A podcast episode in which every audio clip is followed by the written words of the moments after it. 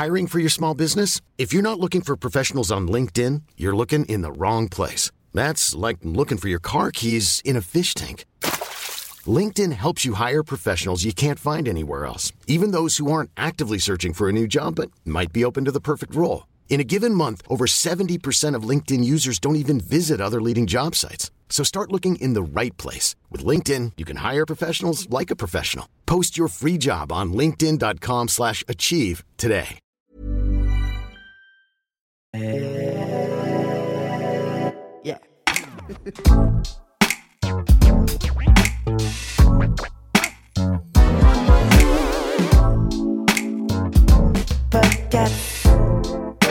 Podcast. Salut, c'est Juliette Katz de Coucou les Girls et bienvenue dans le podcast. Chaque semaine, j'invite une personne pour discuter ensemble d'un sujet de société et on en parle de façon cash. Les enregistrements se font assis par terre dans une ambiance cocooning et propice aux confidences. Bon, en vrai, là, on n'est pas assis par terre. On est assis sur des fauteuils, mais c'est quand même cocooning. Le podcast, c'est votre nouvel espace de liberté dans lequel je vous donne rendez-vous chaque mardi sur toutes les plateformes de streaming audio ainsi qu'une fois par mois sur Twitch pour un épisode hors série. Parfois les efforts payent, le succès nous nourrit, les choses se passent comme on les imaginait, et alors qu'on devrait se réjouir, être fier de soi, on se met à douter. On doute de ses réussites, on attribue ses succès à la chance, bref, on se sent comme un imposteur et on a peur d'être démasqué. C'est ce qu'on appelle le syndrome de l'imposteur. Et aujourd'hui, pour en parler avec moi, dans ce avant-dernier épisode de la saison, je reçois mon amie Elodie Frégé. Bonjour Salut Comment ça va? Ça va, comme un imposteur. Comme- Oh super, waouh, la meuf D'ailleurs, est est-ce dans qu'on le dit thème. une imposteure ou une impostrice? Ou une imposteuse Et est-ce que l'imposteur est typiquement masculin? T'as la meuf direct, elle enchaîne quand même, même pas le temps de se présenter ni rien. Oui, on, on- on peut. bah, attends, imposteur, impostrice, imposteuse. Et ouais, je me posais la question. Tu as le syndrome de l'imposteuse? Moi, je dirais imposteuse. Eh, Eh t'as ben- qu'à inventer, hein. Bah ouais. On invente. Bon, alors avant Moi, de commencer, inventer des mots. Ouais, des bah, néologismes, allez hop. inventons des mots. Des barbarismes. Avant de commencer, est-ce que tu peux te présenter, nous dire rapidement ce que tu fais dans la vie? Il y a peut-être des personnes qui ne te connaissent pas. Eh oui, il y en a beaucoup et j'ai hâte qu'ils t'écoutent pour, pour me connaître un peu mieux. Euh, alors, je m'appelle Élodie Vanda Frégé. Je suis née dans la Nièvre il y a bien des années. C'est le moment où tu commences à ne plus dire ton âge. Tu sais. Non, j'ai 40 ans et tout va bien. Euh, et je suis euh, auteur, compositeur, euh, interprète, parfois actrice, parfois euh, autre chose. Parfois même, j'ai présenté des émissions de télé. Ah ouais? Enfin voilà, je fais plein de trucs. Je suis Shiva, en gros. T'as présenté quoi comme émission? Euh, non, mais j'ai fait des émissions. euh, J'avais fait fait une émission sur fou, fou, fou. Paris Première, je crois, un truc euh, qui parlait de des doubles sens dans les chansons. euh, Ok. Un peu comme euh, la chanson d'André Manou- euh, la chanson, l'émission d'André Manoukian, euh, la vie, euh, la vie secrète des chansons. D'accord. Euh, bon, ça parlait de du double sens dans les chansons. euh, ma petite entreprise, Alain Bachung. Enfin, il y avait plein de trucs comme ça. quoi. Ok. Si tu devais décrire ta personnalité en trois mots, ce serait quoi? Ouh là là, est-ce que trois mots suffisent? Essaye, essaye d'être concise pour une fois dans Je ta vie, Elodie. multiple. Ok. C'est qui, quand même, qui, qui passe. Ok. Alors attends, euh, multiple. Si t'as que deux mots, bah c'est deux mots. Hein. Non, non, mais euh, multiple correspond bien, mais il faut que je trouve euh, une multitude de, de, de mots. T'es casanière? Hum, casanière, alors attends. Non, je dirais hyperactive. Ok. Euh, mais avec l'hyperactivité qui parfois est juste dans ton cerveau et t'empêche d'être dans, oui, dans l'action. bien sûr. J'y suis constamment. Donc voilà, c'est l'un ou l'autre en fait. Ouais. Soit tu fais, fais, fais, fais, fais et là, t'arrives plus à respirer. Soit euh, c'est dans ta tête et euh, ton corps ne veut plus rien faire. Tu Ouais. es comme telle une momie sur ta méridienne ouais. Et tu te dis, oula, j'ai tout ça à faire. Ouh, comment je vais faire? Eh Oh, ben, ma je ne to-do list est beaucoup trop longue et je ne fais rien. Ok. Donc il y a ça, multiple, euh, hyperactive et euh, j'avoue, je pouvais dire une qualité généreuse. Ok. Voilà. Ça, ça me va. Euh, le mot ou l'expression que tu utilises sans arrêt? Euh, Est-ce que tu veux que je te donne des exemples de ce qu'on a eu jusqu'à maintenant? Oui, je veux bien. On a eu putain, on a eu du coup, on a eu machin, on a eu, je sais pas, non, mais c'est des mots, un truc que tu utilises souvent. Euh, je, je dis souvent, je pense que. Je pense que. Moi, je, Je, pense, que- beaucoup, mais euh, en, en vrai, est-ce que je pense vraiment?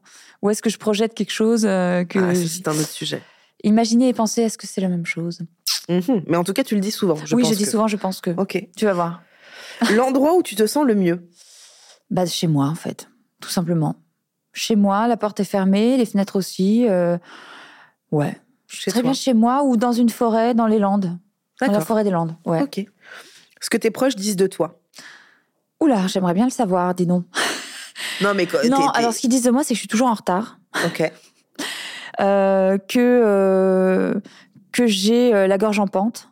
Ça veut dire quoi? C'est-à-dire que je, quand je bois, euh, ça, ça Ah, descend je connaissais pas, J'ai euh, une bonne cette- descente, j'ai la gorge en pente. La gorge en pente. Waouh, ok. Et que je fais énormément de messages vocaux, beaucoup trop longs. Et qu'ils écoutent euh, vitesse euh, grand V. Oui, vitesse fois 1,5. Non, non, deux. Ah, Deux Ah non, deux, C'est quand même c'est de l'irrespect. Moi, je- mon je manager euh, Ouais. écoute tous mes messages en vitesse euh, 2. Deux Il me dit, ouais. C'est trop deux Pourtant, parce je mets- que. J'aime mettre beaucoup de moi, tu vois, dans ces messages. Il y a des respirations, il y a des. Non, mais le 1,5, je comprends. Ouais. Quand on est pressé, mais le 2, du coup, t'es es comme ça sur le téléphone, genre, waouh, il faut que je me concentre sur ce que la personne dit. Ah, Ah ouais, non. ouais. Mais Ah je non. parle parfois peut-être trop lentement, peut-être. Ah non, je vais, je vais parler plus vite pour non, que les tu gens. parles euh, normalement. Ouais, je trouve aussi. Deux, franchement, euh, Lolo, tu déconnes. Hein. Hein, bon. Lolo, parce que c'est le, c'est le l'agent, le manager d'Elodie qui fut mon manager aussi euh, à une époque. Alors, je te propose qu'on commence cet épisode avec un sujet qui, logiquement, euh, tu maîtrises plutôt bien. C'est ce sujet, c'est toi. Ah, oula. Le sujet, c'est toi. C'est pas mal. Mais je suis en pleine rencontre là. C'est vrai Peut-être que je maîtrise pas tout. Ok, mais on va voir. Est-ce que tu peux nous raconter un petit peu quel genre d'enfance t'as eu et quel genre d'enfant t'étais? Alors oui, je peux, je peux, je peux. Alors j'ai eu une enfance euh, très verte. J'habitais euh, dans Lyon, euh, dans un, un cul, un, un cul, n'importe quoi. Un cul de. J'habitais dans Lyon, dans un cul. Merci beaucoup d'avoir écouté cet épisode. C'était Elodie Frégé avec moi. À bientôt. non, en fait, je voulais dire dans une cuvette parce que Ou dans un en cul de fait, sac. tu vas, tu, tu vas comprendre parce que le lieu dit dans lequel j'habitais s'appelait- ça s'appelait Beau Siège. Oh, Donc, en fait, mon cerveau a fait, tu vois, c'est ça l'hyperactivité. Ouais. Il a fait tout de suite. tout le monde rigole.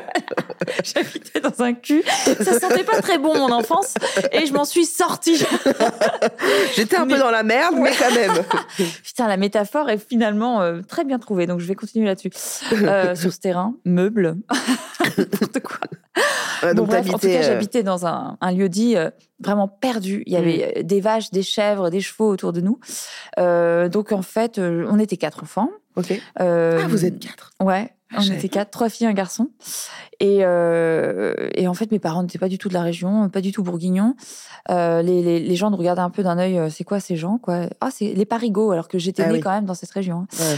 Euh, j'ai eu une enfance, je trouve, quand même assez sympathique, malgré le fait qu'on n'avait franchement pas de blé. Euh, mais on partait en vacances une fois par an à Mimi's en plage, dans les Landes, justement, d'où Mmh. euh, Oui, ton amour bien-être, ouais, Ouais. mon amour pour les Landes. Euh, Est-ce que t'étais timide, t'étais extravertie, t'étais comment? J'étais. Alors, je pense que je suis un paradoxe ambulant parce que euh, je pense que j'ai une grande pudeur. Ouais. Ouais. Je pense qu'on est tous euh, très. Ouais. euh, Paradoxal. bah, sinon, on, paradoxal. vib- on vibre pas en fait. Pour, pour que ça vibre, il faut qu'il y ait deux points opposés et qu'on les secoue, quoi. Non Mm, mm. Enfin, j- j'imagine. Oui, je sais bon, pas si les gens vont comprendre tout ce que je dis. hein. Non, mais c'est pas grave, on te Et je n'ai pas pris de drogue ni de champignons, mais je m'y mets bientôt. Non, on est pas là pour parler de ça. Mais...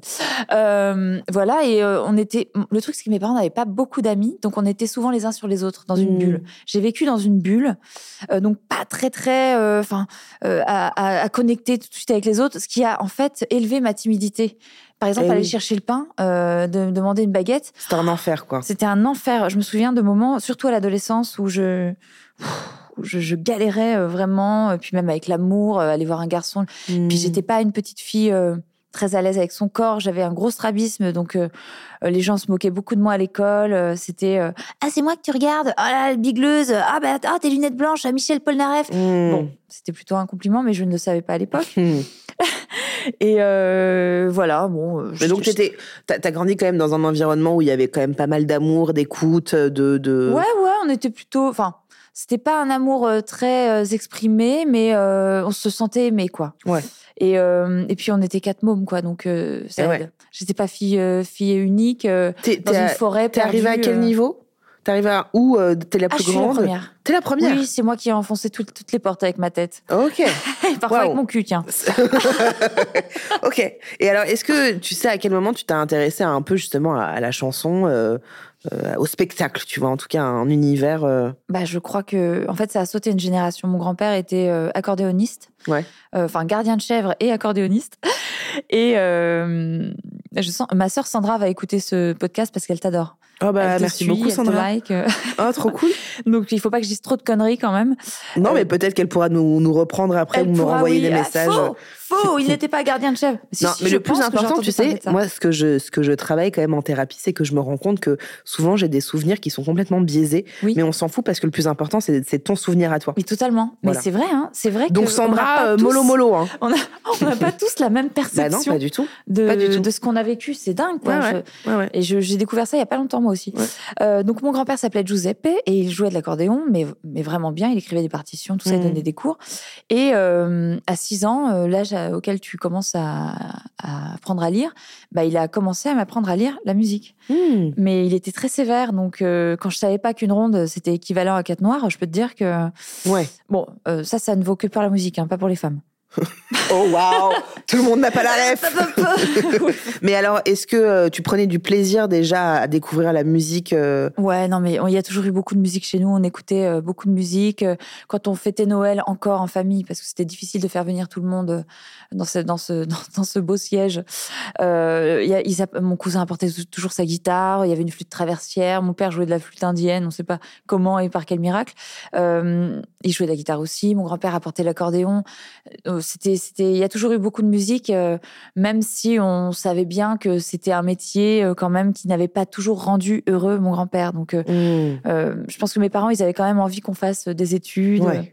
Résultat, mes, mes deux sœurs sont danseuses, je suis chanteuse et mon frère est militaire. Ah ouais, incroyable. Mais alors, du coup, donc en fait, ra- rapidement, enfin, vers 6 ans, tu as découvert un peu la découvert musique. ça, euh, j'ai eu un petit clavier, je me souviens vers 7 ans. Et en fait, comme mon père jouait beaucoup, ou en, en tout cas essayait d'apprendre les chansons de Brassens et avec sa guitare, euh, je, je me suis dit, moi pour mes 8 ans, je veux une guitare. Et j'ai eu ma première guitare euh, trois quarts. Non, j'ai commencé sur la sienne d'ailleurs, qui était beaucoup trop grande pour moi. Et euh, j'ai commencé à prendre des petits cours euh, avec les profs qui, à la campagne, se font rares quand même. Ouais. En pointillé, j'ai pris des cours de guitare classique. Et c'est comme ça que c'est rentré dans ma vie. Mais après, chanter. euh, Mais tu voulais pas être chanteuse à ce moment-là? Je crois C'était pas un rêve Je pense que je voulais dessiner. En fait, je dessinais pas Ok. mal. Euh, bon, j'ai perdu euh, évidemment mon, mon coup de pinceau et, et de crayon. Mais euh, j'aimais beaucoup dessiner, j'aimais beaucoup faire des caricatures. Euh, Ma mère dessinait très bien aussi. Ok. Et elle, elle s'amusait, euh, quand on s'ennuyait les dimanches pluvieux, à nous dessiner euh, des trucs pour nous occuper. quoi. Hmm. Et euh, je pense que ça m'a gagnée et que au début, je voulais être créatrice de BD ou euh, dessinatrice de trucs pour les enfants, illustratrice pour les Ouais. enfants ou ce genre de choses. Et finalement, tu as fait une, euh, t'as, préparé une licence d'anglais. C'est ça? Rien à voir. Parce alors, que alors ça, euh, pff, après j'ai voulu être styliste, après j'ai voulu être animatrice radio. Ouais, mais ça, c'est, dans l'adolescence, Ouais, c'est tout ce que tu voulais. Ouais. Et après, euh, je, je savais déjà que j'aimais chanter et que j'aimais la musique et je chantais déjà un peu hein, quand j'ai fait ma licence.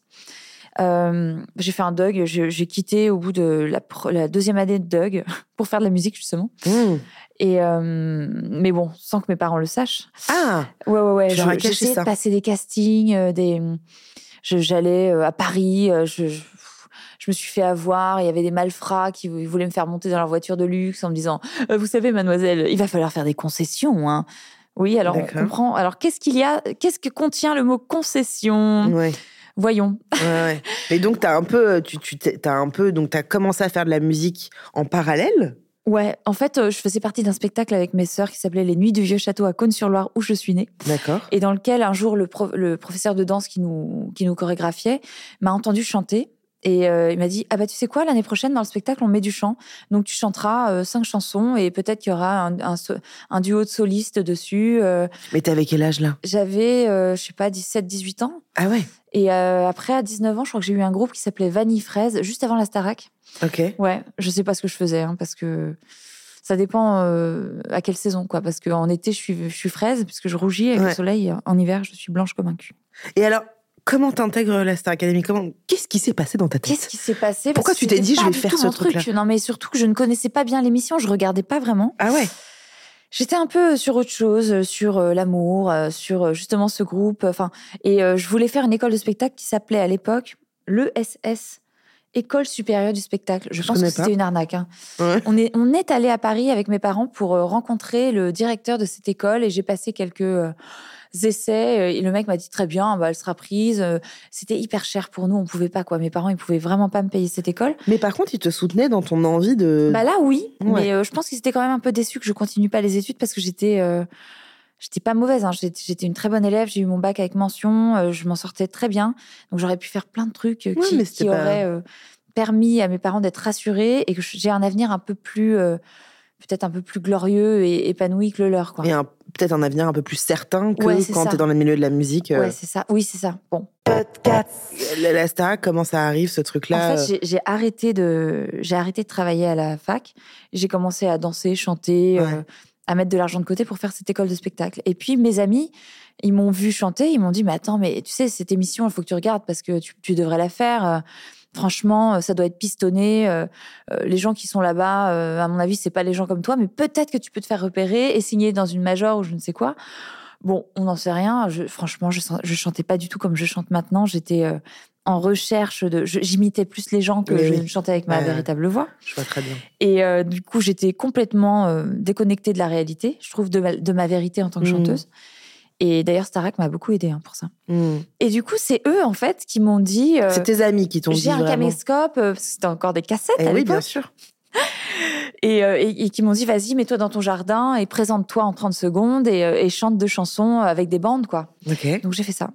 Et euh, bah, à ma grande surprise, j'ai été retenue et on m'a dit on voudrait vous entendre euh, chanter euh, deux, deux autres chansons, peut-être danser, je me souviens plus. Et donc là, tu devais venir sur place ou c'était toujours. euh, Euh, non, il y avait encore un truc, je pense. Il fallait remplir un dossier et euh, chanter d'autres chansons, euh, Ok. peut-être danser, montrer, euh, me présenter encore plus. Bon. Et à ce moment-là, comment ça se passe? Parce que déjà, est-ce que tu te sens euh, à l'aise euh, Ok, c'est un univers nouveau, mais est-ce que tu te sens bien? Ou alors tu te dis, putain, vraiment, c'est de la merde ce que je fais? J'étais très partagée. Ah non, j'étais hyper partagée. Je me disais, mais putain, qu'est-ce que je fous là? Ah, Ça, c'est la grande question. C'est D'ailleurs, je me la pose encore. hein. Hmm. Quand j'arrive sur scène et qu'il y a, que c'est plein et que. Bon, on parle de ce sujet, hein, Hmm. Mais je me dis, euh, qu'est-ce que je fous là Au secours? Mais pourquoi je me fais mal comme ça? Pourquoi est-ce que je me jette dans la fosse au lion Hmm. alors que euh, je préférerais euh, être tranquille, pépère, à travailler chez moi, euh, faire du macramé et puis le vendre sur Etsy, quoi. Ouais. Et tu ferais un carton, hein, on n'en Ah bah, pas. c'est sûr. Mais donc là, quand tu passes les premiers essais, peut-être où tu dois refaire ces essais encore Bah, chez toi et tout le machin. monde est excité pour moi, en fait. Mes amis, même ma famille se prend au jeu. Ah oui. Je vois que l'œil de mon père commence à briller. Euh, Alors, ce qui est vrai, ce qu'on a oublié de dire, c'est que donc c'était la troisième saison, c'est ouais, ça? Ouais. Faut dire quand même qu'à l'époque, la Star Academy, c'était quand même un énorme truc. C'était énorme. Comparé à maintenant, il y a quand même vachement de trucs. Moi, je trouve que la Star Academy est un truc très télé-réalité. Oui. Ça a toujours été un peu cet angle-là. Mais il Oui, y a plein d'animations, d'émissions Mm. qui sont très. euh, on est habitué à ce genre de trucs. Bah, Alors qu'à l'époque, la Star Academy, je m'en souviens, hein, c'était un truc de ouf. C'était énorme. Les gens fou. se réunissaient euh, le vendredi ou le samedi pour, euh. Pour se faire une soirée Starac. Quoi. Ouais. Les, les gens étaient, étaient fous. Mais moi, je ne pensais pas que, bon, que ce serait aussi fou. Et comme je connaissais pas bien l'émission, Ouais. bah, au début, j'y suis allée. Après, j'ai compris parce que j'ai regardé, j'ai j'ai bien vu que c'était un engouement euh, et surtout tout ce qu'il fallait faire, quoi, tout ce Ouais. qu'il fallait être capable de faire, de livrer et de. Et puis, j'avais quand même pas confiance en moi. J'étais une, une jeune fille pleine de doutes. T'avais quel âge? J'avais, en fait, j'avais 21 ans, mais quand tu vis à la campagne, t'as 5 ans d'écart. T'as T'as 5 ans, de 50 retard. ans déjà, quoi. non, aussi. c'est plutôt T'as l'inverse. 50 ans déjà, mais t'as aussi euh, t'as un train de retard par rapport aux gens Oui. qui euh, qui vivent déjà à Paris, qui sont dans la et aussi Qui qui, ont eu des parents qui les qui les ont jetés. Voilà, moi, mes parents m'ont pas ne nous ont pas vraiment. euh, je suis désolée hein, si vous écoutez ce podcast, mais ne nous ont pas aidés à sociabiliser. Ils vous ont pas porté là-dedans, mais ils vous ont porté Mais autrement et ailleurs. Exactement. Et bon, moi, je trouve que je suis, je m'en sors plutôt pas mal. On s'en sort tous d'ailleurs plutôt pas mal. Et on a euh, développé notre sociabilité euh, Ouais. bien plus tard. Mais alors, je, Et tu pour- passes de, du, de beaux sièges euh, dans. Lyon à un plateau avec 10 millions de personnes qui te regardent. C'est ça, c'est fou, c'est un, paradoxe énorme. Et du coup, quand, quand t'intègres la Star Academy, est-ce que tu te sens quand même à ta place dans le sens où tu dis, putain, vraiment, pas la télé, on oublie tout ce truc-là, mais de, je suis en train de travailler ce que j'aime, la musique, je Mm. prends des cours et machin. Ou alors, oh là là, mais il y a d'autres gens qui sont vraiment mieux que moi. Euh, Mm. Ou alors, vraiment, je, je, je trouve que je suis hyper bonne comparée aux autres. Ouh là là, je me suis jamais dit ça. Oh, mais jamais. Alors au début, le premier prime, j'étais fière quand même. Je me suis dit, putain, incroyable. J'hallucine quand elle m'a appelé Nathalie André pour me dire t'es prise. Mm. J'ai dit non. En fait. Non, mais un Non. réflexe. J'ai dit non. J'ai dit ah non. Ah bah non, non, non, non, moi je peux pas faire ça, c'est pas possible. Vous savez qui je suis, d'où je viens, quoi. Je, j'étais, mais. euh, J'ai habité dans un cul quand même, rappelez-vous. Oh mon dieu, mais c'était, mais c'était, j'ai eu une, une sueur froide, quoi. Un- Ouais, un- je une chape de, de, de, de plomb glacé qui s'est abattue sur mes épaules quand elle m'a parce que tu t'as t'as ressenti quoi? Euh, une, euh, je sais pas. En fait, je pense que quand j'ai un choc émotionnel, je perds, je perds le, la réalité. Enfin, je Mhm. sais pas. Je pense que c'est un, un moyen de se protéger. Peut-être. Et ma mémoire efface beaucoup de choses comme ça, malheureusement. Donc euh, oui, il faut aller au fond des choses. D'où euh, ce que je fais samedi. Mhm. Oui, je travaille sur moi. On en parlait hors caméra, euh, hors euh, microphones. Mais donc, voilà, t'as- senti un truc senti, De la pression? comme si je je mourais debout. c'est Ah, comme mais si je- non, mais je vois, j'ai te- complètement Ouais, le truc. voilà. Comme si si tu quittais ton corps en fait. Mais Ouais, vraiment, c'est vraiment une sensation de je ne suis plus là, je ne veux plus être là, je ne veux plus exister. Parce Non, que non, ce n'est pas parce- moi. Mais c'est quoi C'est ta peur? Je pense que ouais, j'avais une énorme trouille. euh, Est-ce que tu et sais une grande surprise aussi Est-ce que tu sais maintenant avec le recul de quoi t'avais peur? Bah, oh là là, de, peut-être de pas être à la hauteur, euh, peut-être de, de, de, de- ouais, je sais pas. Non, je, hmm, c'est une bonne question. Ok, bah bosse, bosse ça samedi qui arrive. là-dessus, mais je Et- pense que effectivement j'ai un problème de perfectionnisme qui fait que parfois je ne fais pas les choses parce que je voudrais qu'elles soient parfaites Eh oui. et donc je n'y vais pas. Ah oh là là. je, je, je connais bien voilà, donc tu vois, tu vois où j'en suis. Hein. ça. Ouais, ouais. Mais alors du coup, tu J'ai pas remportes. fait d'album depuis presque dix ans. C'est vrai? Parce que je, je pense que j'ai j'y mets beaucoup de cœur et euh, je, je recule pour mieux sauter. Hmm. Et je pense que c'est à cause de ce souci de vouloir euh, faire mieux encore, euh, de vouloir encore plus être inspiré, de vouloir surprendre, me surprendre encore plus. Et, euh, et en fait, maintenant, je, je, je- je réalise que ça commence à faire longtemps. Hmm. Bon, après, j'ai fait plein d'autres choses, hein, mais, euh, Oui, bah je me mais doute. qui me ouais. tiennent moins à cœur, en fait. Ouais, mais parce qu'il y a euh, peut-être mon implication personnelle, du coup, tu arrives Ouais, à plus à les faire. Alors, c'est pour ça. revenir juste à la Starac, donc tu gagnes la, Donc, euh, la oui, j'y troisième. vais. Je me demande ce que je fous là, évidemment, Ouais. pendant quatre mois. Le premier prime, euh, j'assure, parce que je suis tellement contente d'être là que le plaisir prend le dessus. Mm. Et d'ailleurs, ça se voit sur les images. Tous les autres primes, j'ai vécu un enfer, à part le dernier où je, je me disais libéré, délivré. Au Ah secours. ouais. Ah ouais, ouais, je, je- c'était. Enfin, c'est honteux de dire ça parce qu'il y a des gens qui m'ont. Enfin, non, c'est pas honteux, c'est la vie. Mais euh, il y a beaucoup de gens qui m'ont soutenu. Et d'ailleurs, si j'ai tenu le coup, c'est grâce euh, aux personnes qui me soutenaient, hein, les Ouais. personnes proches Hmm. ma famille, mes amis, euh, les gens qui avaient sur place, euh, Michal, euh, par exemple, Lucas, euh, euh, enfin les gens qui étaient près de moi dans, au sein Attends, de- il y avait qui dans cette saison? Il y avait Sophia et Saïdi. Ah oui, j'ai tourné avec elle il n'y a pas très longtemps. euh, ouais, bah tu vois. Sophia, elle a développé. euh, Ah bah maintenant, elle est comédienne à fond. c'est euh, fou, non, ouais, non, mais enfin, ouais. après, euh, on aurait pu s'en douter parce que c'est une bosseuse de dingue. Et, Ah ouais, et tu putain, vois, elle, franchement. elle et moi, on avait des parcours, je pense, différents, même si je pense qu'elle doutait, évidemment, comme nous tous. C'est normal de douter dans ce, dans ce genre de. Quand t'es projeté comme ça sur le devant de la scène, t'as beau avoir des parents qui t'ont toujours poussé, dit que, que t'étais la meilleure, qui t'ont, qui t'ont plongé plutôt dans des situations euh, qui te permettent d'être bien Mm. en public. Euh, je pense qu'on était. euh, les gens n'arrêtaient pas de nous comparer tous, euh, et notamment euh, les filles, les garçons, et les garçons, les filles. Enfin, et pas les Ouais. garçons, les filles, quoi. C'était l'époque, quoi. Ouais. C'était. Ou les rivales. Mais euh, d'ailleurs, c'est c'est chiant hein, ce, ce truc-là, hein, parce que parfois il y a rien. Et, euh. Enfin bon, voilà, chacun partait avec ses propres doutes, mais moi Ouais. j'avais l'impression que c'était une erreur de casting, quoi. Eh ouais, Qu'il y avait une erreur ouais. de casting, que Mais une erreur de casting parce que. parce que je voyais que les autres étaient, bah, enfin je sais pas, il y avait des gens qui étaient euh, qui avaient, qui avaient, qui avaient peut-être eu moins de chance que moi dans la vie aussi, mais qui avaient des voix de dingue, je trouvais, Hmm. ou euh, qui dansaient comme des fous. euh, Et donc toi, à il côté y avait de des ça, gens qui avaient plus de chance dans la vie euh, que, que moi à la base, mais qu'est-ce que ça veut dire en fait avoir plus de chance dans la vie? En fait, à l'époque, j'étais encore, je pense, il fallait que que j'apprenne encore, que j'en mange encore un peu de la vie, quoi, pour comprendre les choses. Et en fait, bah à chaque prime, je me disais mais attends, mais c'est pas possible, je vais être éliminée. Comment ça se fait que les gens votent pour moi? Et enfin, votent Ah pour oui. moi. Comment ça se fait déjà que je reste? Parce que j'étais en sous-présence tu vois, c'est comme si je vivais à côté de mes pompes. Ouais, tellement j'avais peur, tellement je comprenais pas pourquoi j'étais là. Et en fait, j'étais, j'étais parfois très très là. Donc c'est pour ça peut-être que les gens croyaient en moi. Et donc d'un seul coup, je m'incarnais et ça marchait. Et encore avec une voix qui n'était pas la mienne parce que j'avais pas compris qu'il fallait que j'arrête d'imiter les gens et de chanter trop aigu alors que je chantais en médium, euh, enfin un, peu, un peu plus comme maintenant, quoi. Hmm. Merci euh, d'ailleurs euh, Benjamin Biolay parce que il m'a dit bah, écris, continue d'écrire tes chansons parce que en fait quand t'écris toi tu chantes avec ta vraie voix et tu chantes pas avec la voix de de France Gall euh, qui n'est pas faite pour pour tes cordes vocales et, euh, et en fait je suis arrivée petit à petit jusqu'à la fin. Le moment le pire pour moi, c'est quand justement je me suis retrouvée euh, en face de Sophia, que je trouvais extraordinaire. Que je Vous trouvais, étiez en finale toutes les deux? En finale fille. En demi-finale, pardon. D'accord. Ouais, je suis, en- je suis arrivée en demi-finale face à Sophia.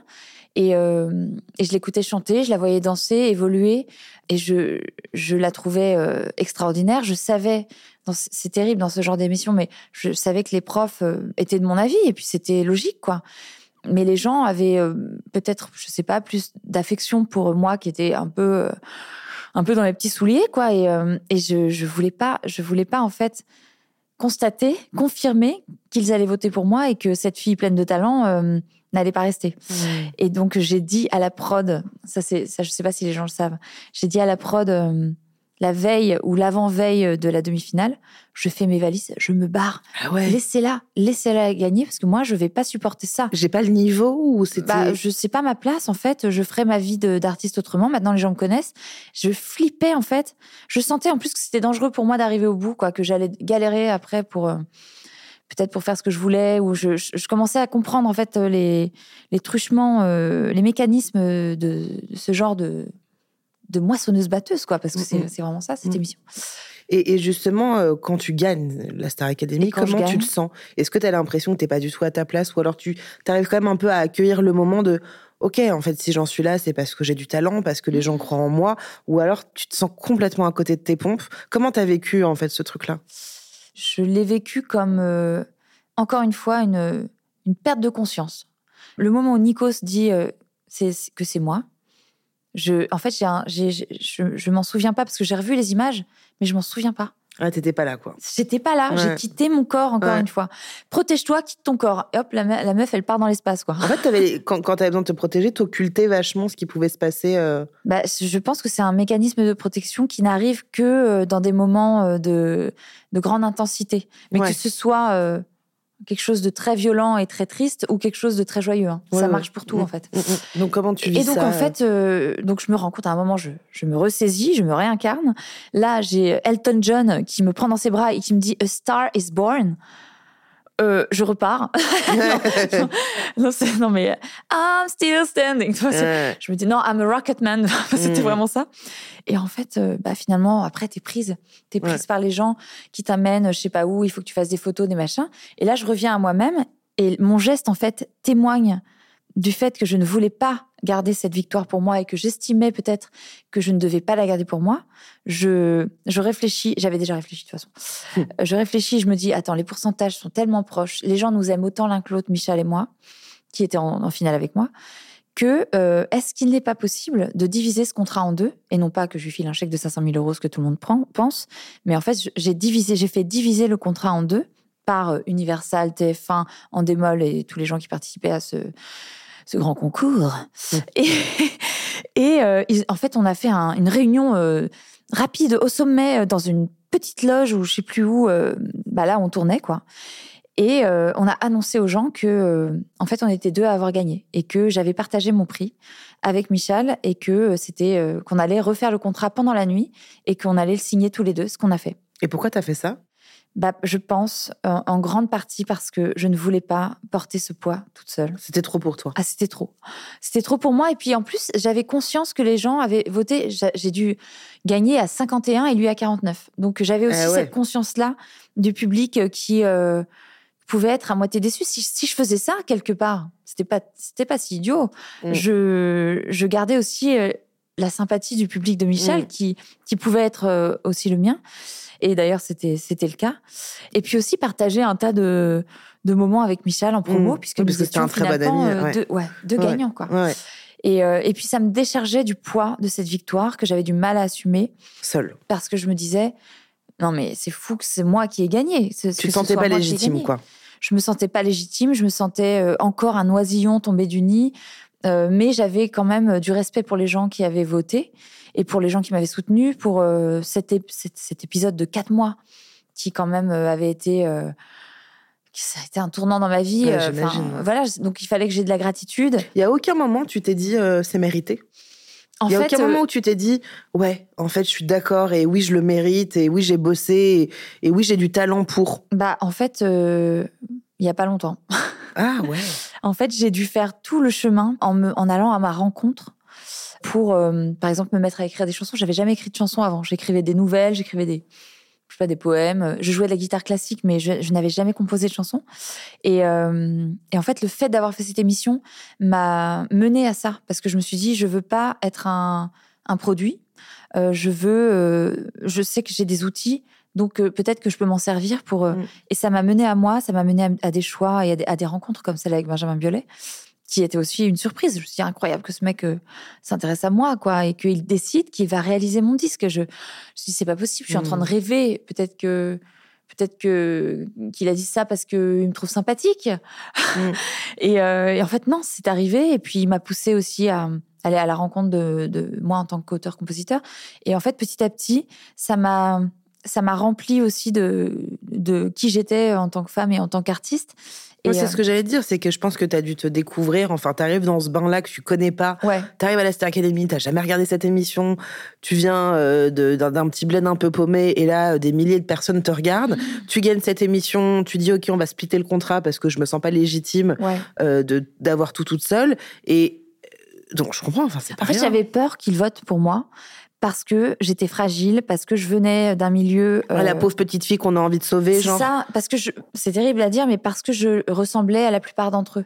Parce que c'est ah. le rêve qu'on a, qu'on se dit, bah, en fait, peut-être qu'il se disait, bah, si elle, elle a pu le faire alors qu'elle vient vraiment de rien, qu'elle n'est pas pistonnée, qu'elle n'a pas non plus euh, toutes les cartes en main à la base. Et ben nous bah, aussi. nous aussi, ça veut dire que quelque part, on touche du doigt euh, un rêve qu'on pourrait réaliser. Et en même temps, pourquoi pas? Je trouve que c'est assez sain, enfin sain ou pas sain, j'en sais rien, mais je comprends qu'on puisse aussi euh, se retrouver dans l'autre. Ouais, ouais, bah, moi aussi, hein, mais euh, c'est vrai qu'à l'époque, j'avais du mal à le, à le digérer et euh, je me suis dit, je leur dois d'aller vers moi et de leur offrir quelque chose de profond et pas seulement d'être quelqu'un de connu ou reconnu parce que je suis passée à la télé pendant quatre mois. Et donc, euh, bah, je me suis mise à travailler, quoi. Je me permets de te couper, tu leur dois, mais tu te dois ça aussi à toi. Oui, aussi, c'est vrai. C'est quand même un truc tu de. vois que je l'ai bien, le syndrome de l'imposteur, quand même. Voilà. Et justement, après, comment ça se passe? Parce que tu fais des dates, on sait à quel point c'est difficile euh, Enfin, tu vends un album, enfin, tu, tu fais cet album-là, tu fais des dates. Euh, comment ça se passe Parce que moi, j'ai vécu pas du tout la Star Academy, j'ai jamais vécu ce genre d'émission, mais quand même, de faire un album, de faire des dates, tu sais pas si c'est rempli, tu sais pas combien c'est vendu. Il y a un truc, je trouve, c'est trop dur. C'est très, c'est très difficile. Mm. comment ça se passe Comment tu arrives à le, à l'accepter Comment tu le gères en fait? Eh ben déjà, je gère pas le premier album. Pour moi, je mets, euh, c'est terrible hein, parce que beaucoup de gens l'ont acheté.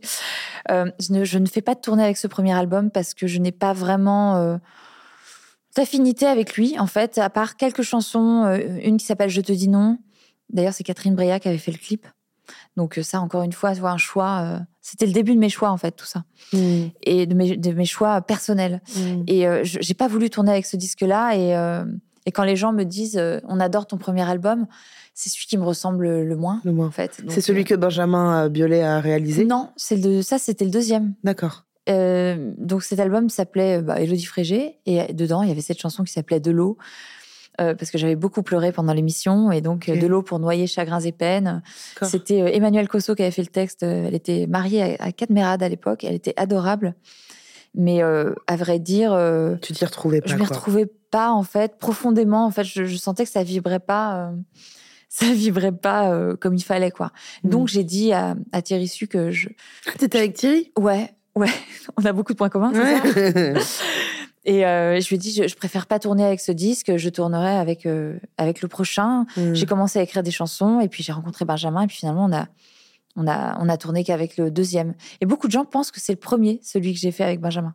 C'est vrai, moi je pensais que c'était le premier. Bah, tu sais quoi, ça m'arrange. Bah tant mieux. Mais alors comment tu le vis justement euh, cette tournée, euh, la vente de disques euh, Est-ce que encore, parce que là donc c'est ton deuxième album. Ouais. Est-ce que là tu commences à retrouver, enfin à retrouver, non, à trouver un peu plus une posture de j'ai le droit, je suis légitime, ou c'est toujours quelque chose qui est compliqué pour toi? Alors, euh, bah, la scène, euh, moi, je me suis dit au tout début que je serais comme Françoise Hardy, que je ferais euh, très peu de scènes parce que j'étais tellement traqueuse. Hmm. Oh, c'était un enfer de monter sur scène. En plus, j'avais décidé de jouer de la guitare, mes trucs de meuf qui avait pris la guitare classique tout en arpège, avec les doigts qui, qui transpirent, les ongles qui se cassent. Enfin bon, j'ai eu des moments de stress, mais j'avoue que dès la troisième chanson, ça se posait. Et donc, à partir de là, je commençais à prendre du plaisir. Mais euh, c'est vrai que les premiers concerts, euh, c'était l'enfer. Les premières chansons des concerts et les premiers concerts, j'étais, je, je me disais, mais je vais jamais arriver au bout, quoi. Parce que j'ai. Tu prenais pas de plaisir. En fait, euh, pendant assez longtemps, je, je prenais pas de plaisir pendant une petite partie du concert. Et après, soutenu, en plus soutenu par les musiciens, Mm. euh, avec le public. En fait, un, un chanteur, c'est quelqu'un qui est seul au milieu de deux, de deux groupes de personnes. Un, un groupe de personnes qui les soutient musicalement et un groupe de personnes qui les soutient euh, émotionnellement. Et euh, donc, toi, tu es quand même toujours tout seul, en fait, Ouais. en vrai. Est-ce que tu si t'es les Brigitte Oui, c'est ça. Est-ce que tu t'es demandé à un moment ou les euh, Beatles. ou les Beatles ou Queen ou 12 milliards de groupes. Est-ce que tu t'es posé à un moment la question de pourquoi je fais ce métier si j'ai. Enfin, j'imagine que tu t'es posé la Mais question, oui, mais, tu sais qu'à chaque fois que je montais sur scène, enfin même encore maintenant, ça peut m'arriver. Euh, quand c'est mon projet, tellement ça me tient à cœur et tellement je flippe de ne pas être à la hauteur ou de décevoir les gens, je me dis qu'est-ce que je fous là? Pourquoi tu t'infliges ça, Elodie c'est ça. Ah non mais c'est, Et t'as pas la réponse? j'ai pas la réponse, mais à la fin du spectacle, je suis la femme et l'artiste la plus heureuse du monde, donc euh, c'est fou quand même. C'est, un grand une- écart quoi. Il y a une dichotomie énorme, c'est que mal aux jambes, hein. moi où je, moi où quand je faisais de la scène aussi, quand j'allais monter sur scène, c'était un enfer. moi, j'ai jamais bu d'alcool vraiment, mais sauf que j'avais besoin de boire un verre, un truc cul sec, pour me chauffer un peu. Et les premières chansons, c'était un enfer pour moi. Ouais. Je chantais pas tout à fait juste, Ah, j'étais pas t'as bien. ce truc-là de, de boire un coup avant de monter sur scène. Bah, je faisais euh, ça, ouais. C'était une manière pour moi. Là, dis-toi demain, bon, cet, cet épisode sera, Oui, sera déjà en ligne. Demain, seras... Demain, je vais à Toulouse devant 2200 personnes faire un pseudo sketch de 10 minutes. J'ai Ah jamais ouais fait ça de ma vie. C'est la première fois? Ouais, Genre, tu vas faire du stand-up, quoi. genre, tu vois, genre, Ah ouais, c'est pas, un- c'est pas un truc d'humour J'ai des non-stop. potes à hein. Toulouse, si tu veux, je te les envoie, ils mettront l'ambiance. hein. Non, c'est complet, donc ça va.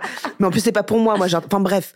Mais c'est vrai que j'ai toujours ce flip quand tu montes sur scène, mais quand tu sors de scène, c'est putain, quand est-ce qu'on ah ouais, commence exactement. Il y a un truc de drogue, de waouh, j'ai pris une, C'est vraiment un, un grisant. shot. quoi. euh, Mais, mais c'est vrai que c'est paradoxal. Et il y a beaucoup d'artistes, tu vois, euh, qui sont dans cette, posi- Ouais. dans cette position-là de putain, pourquoi je m'inflige ça et je suis pas bon et je suis pas bonne et, et mes chansons, mes, mes textes, ils sont nuls et machin. Ouais. Et pourtant, t'arrives pas à quitter ce, ce, Ouais, milieu-là parce que je pense que ça. Et ce que ce qu'on disait en off, c'est que toi, t'arrives très facilement à faire des trucs que t'incarnes pas dans le sens où tu fais des reprises, tu viens, tu fais des shows, c'est Mm. cool, mais dès qu'il s'agit de toi, de donner ça. de toi, Mais c'est ça. parce qu'on a l'impression, peut-être que tu as la sensation qu'on va te juger vraiment là. J'ai l'impression d'être une tomate qu'on pèle. Ouais, ouais, non, je vois très bien. Je vois, je, je vois très bien. On a tous l'image de la tomate qu'on pèle Mais ou de l'orange qu'on pèle. Oui, oui, oui. Bah, un truc. euh, Et tu te liquéfies parce que c'est un peu juteux, ces, ces, Ouais. ces fruits-là. C'est une- c'est un fruit, la tomate. Hein C'est considéré comme un fruit, effectivement. Non, mais moi, personnellement, ne je le mange pas- avec du salé, comme une tomate mozzarella, Ah par bah, moi exemple. aussi. Ah, j'ai faim. Alors, on va faire une petite euh, pause. Il y a donc effectivement un dé à côté de toi, Oui. euh, avec sur chaque face non pas des chiffres, mais des couleurs. Il y a plusieurs couleurs rouge, vert, jaune, bleu, orange et violet.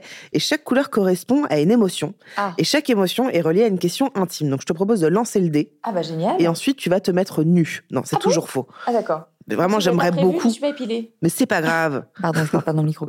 Alors, je lance. Vas-y, lance. Nous sommes tombés Rouge. sur rouge. C'est des questions parfois très légères qui n'ont rien à voir avec tout ça. Donc là, c'est quel est le plus gros râteau que tu te sois pris? Eh ben, c'est le premier râteau de ma vie. C'était un garçon que j'embrasse tendrement parce qu'on est toujours amis. Ah, mais l'histoire est folle, j'a- j'adore, je suis trop contente de... Ah non, faut pas que je dise son nom. J'ai failli dire son nom, mon Dieu. C'est pas grave, ça, va, ça sera coupé. Euh, en tout cas, il s'appelait Alexandre K, avec un K. J'étais euh, en cinquième, je crois, et il a fallu que je lui dise que je l'aimais. Et j'étais franchement une adolescente ingrate. J'étais grande, euh, blanche comme une asperge. J'ai ma couleur de cheveux naturelle, c'est plutôt gris, hein, cendre. J'avais une frange énorme sur des lunettes de Michel Polnareff. J'avais un, un œil dans un coin, l'autre dans l'autre. Euh, je m'habillais comme un sac. J'étais Moi, j'ai envie de te faire des câlins avec de, de ta petite description. J'ai envie de te faire des petits Oh. câlins, quoi. Je trouve ça trop mignon. Non, mais j'étais, euh, j'étais tellement mal dans ma peau. Je me mettais dans des pulls immenses. Je, je, je mangeais plus. J'ai plus. J'ai arrêté de manger à partir de, de la quatrième parce que Ah j'étais persuadée d'être euh, dégueulasse euh, physiquement. Non, mais c'est. Ah ouais. Bah oui, je faisais de la danse classique. En même temps, ça, ça n'aide pas ce grand miroir avec euh, toutes ces vrai, autres filles dedans. Et en fait, euh, bah, évidemment, aucun garçon ne s'intéressait à moi, Mm. euh, sauf ceux qui avaient envie que je fasse leurs devoirs euh, pour eux, parce que j'étais bonne élève, Non, ou ceux qui voulaient que je leur présente ma petite sœur Christelle, qui était une bombe et qui l'est toujours d'ailleurs. Mm. Et c'est fou parce qu'on est quand même des mêmes parents, mais alors on avait, on était aux opposés, je trouve, au niveau du. Mm. Elle était mate de peau, elle était magnifique, elle commençait déjà à avoir des seins alors que moi j'étais plate comme une limande et j'avais des cuisses de, de, on sait pas, je faisais peut-être du, du lancer de marteau euh, dans une autre vie quoi. Et bon, je comprenais pas ce corps et personne ne le comprenait. Donc euh, ce garçon, Alexandre, était euh, charmant, un grand blond euh, qui s'habillait toujours en noir, avec des grands yeux bleus, d'origine polonaise, encore un. Michel, c'est pour toi.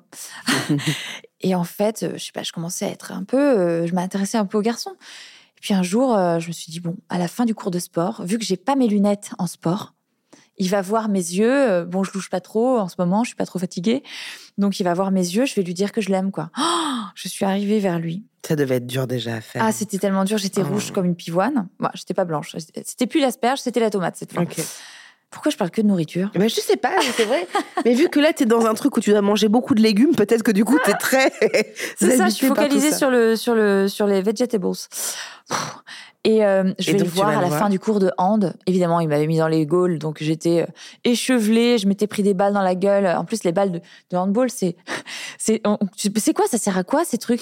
Pourquoi? C'est hyper rigide et tout petit comme ça. Tu te dis, mais c'est, c'est des boulets de canon. En fait, ils ont inventé un nouveau truc. Il y a plus de guerre, mais euh, ils ont inventé le hand, quoi. Tu Et, et tu mets une meuf plein. un peu grande, un peu euh, pas bien, quoi, tu vois. Elle a des lunettes, alors faut les enlever. Bon, bref. Et donc, je vais le voir. voir. J'arrive à le choper. Je dis Alexandre, euh, Tiki, on l'appelait. Kiki? Ouais, parce que son nom de famille commençait par un K. Euh, il faut que je te dise un truc, il faut que je te dise un truc. Oui, oui, j'arrive, j'arrive. Il, il, rendait- il rangeait les balles. Je lui dis, euh, il me dit, bah quoi, vas-y, euh, dis-moi. Et il était gentil, hein. Mais je lui dis, bah, hum, en fait, euh, je crois que je t'aime. Et je chérie. deviens, mais je, je manque de tomber dans les pommes. Pareil, je quitte mon corps. Et lui aussi. Il s'en va. Il quitte le plateau, mais sans autre forme de procès, quoi. C'est-à-dire que il me dit euh, ah bah euh, euh, il s'en va. Et t'as pas répondu oui ou non répondu J'ai moi rien. aussi ou non Et après le j'étais trop mal. J'ai jamais eu de de, de, de- Hmm. de réponse. Et puis il y a eu que- plusieurs épisodes comme ça. hein. Mais vu que c'est resté ton ami, Oui. est-ce que vous avez eu une histoire après? Eh ben oui. Eh ben, tu vois, tu vois, finalement, comme quoi? Non mais c'est fou parce que en fait ça m'a donné du courage. Je me suis dit attends tu vas pas rester comme ça. Euh, L'année d'après c'était la quatrième. Le corps change, change vachement à cette époque-là euh, et pour les hommes et pour les femmes. Et euh, bon, ça n'a pas été facile pour moi de changer, mais à la fin de l'année de quatrième, je commençais à comprendre en fait comment m'habiller un peu mieux, euh, peut-être me faire quelques mèches, euh, mettre un peu de mascara, enlever mes lunettes. Bon, en quatrième, j'ai demandé un cadeau à mes parents de porter des lentilles de contact Hmm. parce que je, franchement, ça avait été tellement là entre. Bah là, d'ailleurs, je pense que je suis fat- fatiguée, donc je dois loucher un petit peu. Pas du tout. Pas du tout. Mais c'est tellement rien à côté de l'époque euh, pendant laquelle je louchais. Et maintenant, tu portes encore des lentilles. Euh, en fait, j'ai arrêté. Figure-toi que le corps travaille euh, par lui-même quand tu, tu l'as fait travailler avec l'orthopsie et euh, des lunettes. En fait, il sait quoi faire. Et si c'est comme les cheveux en fait. Quand tu les laves pas pendant. On en parlait non, avant. mais vraiment, ton Ouais. corps, il est. C'est comme la peau en fait. Si tu mets Elle trop de. s'habitue petit à petit. Ouais, euh, voilà. En fait, elle ouais. est... tout a une une utilité. Une mémoire sensorielle. Ouais. Bon, d'accord, ok. Ouais. oh, voilà. Ok. Est-ce que tu peux tirer le dé une autre fois? Bleu. Bleu comme le blues. Est-ce que tu as déjà volé quelque chose? Oui, bien sûr. On dit oui comme si c'était normal, mais tout le Bah, monde. L'orange. du marchand. C'était moi qui l'avais volé. C'est toi, mais putain, mais elle est où cette orange maintenant? Elle en est où, putain? Est-ce que tu l'as mangée C'est ou pas? C'est fou parce qu'on a un fil conducteur. En fait, tu vois, on a parlé d'orange et de tomates euh, juste Tu avant, quoi. Donc, euh, peut-être que ce sera coupé. Euh, bah oui, ça se coupe aussi. Oui, ça se coupe aussi. Mon Dieu. Mais donc, t'as déjà volé. euh, J'ai volé. Je me souviens la première fois que j'ai volé, euh, ma mère ne voulait pas m'acheter. J'avais 8 ans. hein. Elle ne voulait pas m'acheter un paquet de chewing-gum. J'avais déjà une forte, un fort appétit pour les choses sucrées et, et salées. Euh, elle voulait pas m'acheter un paquet de chewing-gum à la fraise ou au citron, je crois qu'il y avait à la caisse. Et j'avais une, un manteau, euh, tu sais, un manteau avec les, une capuche avec la, la fourrure là, Ouais. rose, immonde, évidemment. Ça n'arrangeait pas mon cas. Plus les lunettes, plus la frange, enfin bon, bref. Et en fait, euh, je me suis dit, bah, personne ne va me voir. hein. Je vais me mettre les. C'était quatre petits paquets dans un truc en plastique. Je vais le mettre dans ma poche. Et, et je l'ai fait. Et euh, je suis arrivée à la maison, mais trop contente de moi, mais vraiment, mais. Et donc, je me suis mise sur la balançoire dans, le, dans, le, dans la forêt, dans le terrain dans lequel on habitait.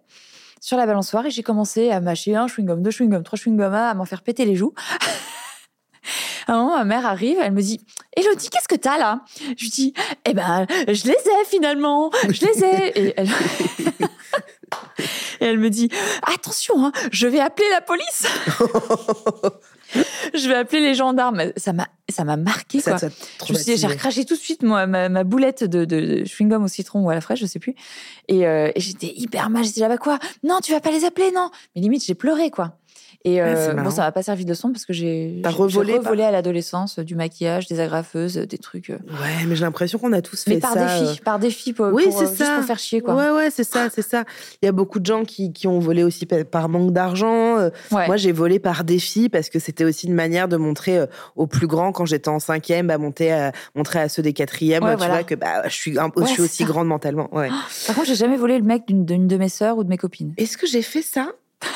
J'ai jamais fait ça. Tu ne l'as pas fait. Je l'ai jamais fait. Tu ne l'as pas fait. Tous les cours viennent justement sur ce fameux syndrome de, de l'imposteur. Euh, Est-ce que tu sais pourquoi on se sent pas légitime dans ce qu'on fait? Est-ce que tu as une explication un peu rationnelle, Je même si on n'a pas. euh, Je cherche euh, une explication. Moi, longtemps, j'ai cru que c'était à cause de mon éducation. Parce que mes parents sont des gens qui s'excusent toujours d'exister. Oh là là là là, la mère de mon mec est comme ça. Non, mais j'ai toujours l'impression qu'ils sont. euh, il y a pas longtemps, j'étais à Cône-sur-Loire, je faisais partie du jury d'un festival de cinéma là-bas. Donc, je suis née à Cône-sur-Loire. Mon père habite tou- toujours là-bas. Mm. Je lui dis, bah, tu peux venir, viens, euh, tu seras invité à tous nos déjeuners, dîners. Je reste trois jours, je, je dors même pas à la maison, je dors dans un hôtel. Euh, tu peux venir voir les projets avec moi, tu peux venir. T'es invité Ah non, non, je n'y tiens pas, je veux pas vous déranger. Mais euh, on se voit une fois par an, donc euh, pardon, mais euh, Mm. c'est quand même chelou, quoi, de dire. euh, va- Non, non, mais euh, je, je vais aller pêcher. euh, juste, en fait, il va me dire qu'il va aller pêcher, qu'il a prévu d'aller pêcher, parce qu'il ne veut pas gêner Il ose pas il est déranger. pas à sa place. En fait, ma mère, c'est pareil. Non, non, mais on veut pas vous déranger. On va pas manger avec vous. euh, on va pas. Euh, c'est comme si euh, on était de trop, en fait. Et donc, c'est pour toi, il y a un lien avec ce sentiment je de pense y a non-légitimité. euh, Mais il y, a- il y a ça déjà. Mais il y a peut-être aussi un truc plus profond. Peut-être qu'il faut aller chercher dans l'ancestralité, euh, faire un, un voyage. Je sais pas. Moi, je pense que ce truc de légitimité, d'imposteur, de, de ce sentiment un peu d'être, de pas être suffisant. Euh, Il y a évidemment, je pense, l'éducation, tu vois, qui joue, mais il y a quand même un truc de comparaison énorme. En tout cas, pour ma part, j'ai toujours, et moi, c'est pour ça que je te posais la question de, est-ce que t'as pas eu la sensation quand même de mériter euh, de gagner la Star Academy? Je te demande ça parce que moi, je vois très souvent que euh, ce podcast, par exemple, c'est un exemple tout belle parce que moi, c'est comme ça partout. Je pense que c'est pareil pour toi. Mais au moment, je me dis, mais qu'est-ce que je fais? Mais il y a d'autres gens qui le font tellement mieux que moi parce que c'est cette histoire de valeur, tu vois. De, Mm. et en même temps, je me dis, mais non, moi, je suis forte, je sais le faire et je le fais bien. Tu vois, il y a toujours ce moment où j'ai Ah besoin ouais. de contrebalancer les trucs. Alors, je comprends. Mais ce, sensation d'imposteur, de jamais être à la hauteur, Oui, de ne jamais être assez. de ne jamais être assez, Ah, moi, c'est exactement ça. Cette sensation, en effet. Et je dirais même qu'il y a un truc avec la validation du regard de l'autre. Alors Mhm. l'autre, c'est peut-être pas n'importe qui, l'autre, Oui, ça peut être n'importe qui aussi, mais de vouloir toujours être reconnu à la bonne juste place. Mais Oui, qu'est-ce que c'est la juste place, tu vois? Mais ce truc de syndrome de l'imposteur, pour Elle moi, c'est. La juste place, elle bouge en plus, quoi. elle bouge tout le temps. Mm. Et c'est en fait, tu, si tu fatigant. mérites pas ça, tu mérites quoi? Oui, c'est ça. Ben ouais, ouais, non, mais c'est, non, mais je, alors très, très intéressant. Effectivement, euh, effectivement, je pense que Je pense qu'il y a un on truc, se met la euh, barre haut aussi, hein. haute. on se la met haut. haute, la barre. Ouais, Ouais. ouais, je pense. Je me suis toujours posé la question. Ouais, ouais, je pense qu'on la prochaine fois, on invitera, nous La barre est haute. nous inviterons quelqu'un de l'Académie française. Exactement. Mais ce truc de légitimité, pour moi, c'est vraiment euh, un, un, un truc de valeur, tu vois. Il y a un truc de valeur Ouais. dans, dans, dans ce qu'on est. Mais dans... t'es perfectionniste aussi? Je sais- Alors, tu vois, après, ça, c'est un autre sujet, mais qu'est-ce que ça veut dire, la perfection? Ouais. Je suis perfectionniste sur plein de trucs. Parce que tu te dis, ça doit être euh, parfait, sinon je le fais pas, ou alors euh, d'autres, Non, ouais. non, parce qu'en fait, tu vois, typiquement, euh, ce podcast-là, euh, j'imagine toujours d'autres choses mieux, mais en fait, j'arrête pas de me dire, moi, ce qui compte, et de plus en plus, avant, j'étais pas comme ça. hein. J'étais vraiment pas comme ça. Maintenant, ce qui compte pour moi, c'est le présent, de plus Ouais. en plus. Oui. Là, par exemple, tu vois, j'avais pas du tout. euh, tu vois, il y a Julien qui m'aide à écrire. Enfin, on travaille un peu ensemble pour les questions et tout. Je les ai pas lus du tout en amont parce que. Parce que je me suis dit, ok, si je les lis en amont, que ça me plaît pas, euh, que je, je lui en reparle, Ah oui, comment oui, je vais me non. sentir dans l'état, je préfère être sur le moment. S'il y en a une qui me plaît pas, enfin, tu, tu vois ce que je veux dire, c'est que je préfère beaucoup plus incarner ce que je vis, Mais oui, que de fait, projeter. ouais. mais c'est Projeter, c'est dur. une erreur en fait, hein. parce que tu, tu vois. euh, Bah, T'es pas dans le présent, tu en vois fait. soit ce que tu espères qui va se passer, euh, et, parfois, et souvent, c'est pas ce qui se passe. Soit tu vois euh, le pire et du coup, ça te met dans un truc de stress, d'angoisse, de. Ouais. Est-ce que tu as des exemples concrets, marquants, dans, dans, de moments de doute dans ta carrière? S'il y a des trucs qui te viennent comme ça où tu dis Ah ouais, là, j'ai vraiment douté, là, je, je me sentais pas légitime oh, J'en ai eu plein, j'en ai eu plein, j'en ai eu plein. j'en ai eu plein. Bah, déjà, quand quand j'ai travaillé en studio avec Benjamin euh, Biolay et qui m'a dit, euh, moi je lui ai dit, ah, bon, alors je, compose mes morceaux euh, à la guitare, donc je vous les joue, et puis après il y a un guitariste qui va rejouer mieux, hein, parce que moi.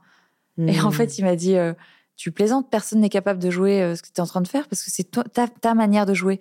Et j'étais mais mortifiée de me dire, je vais mettre moi avec ma guitare, moi qui travaille jamais mon instrument d'ailleurs, j'ai perdu énormément, de, de, devoir me mettre devant un micro, c'est ma guitare qu'on va entendre devant.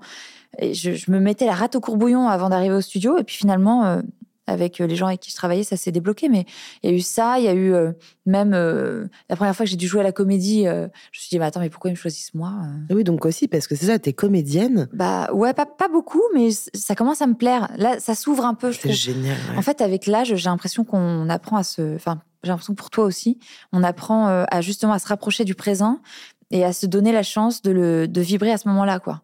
Plutôt que de vibrer dans le passé ou vibrer dans le futur, euh, ce qui fait que le présent, il est inerte.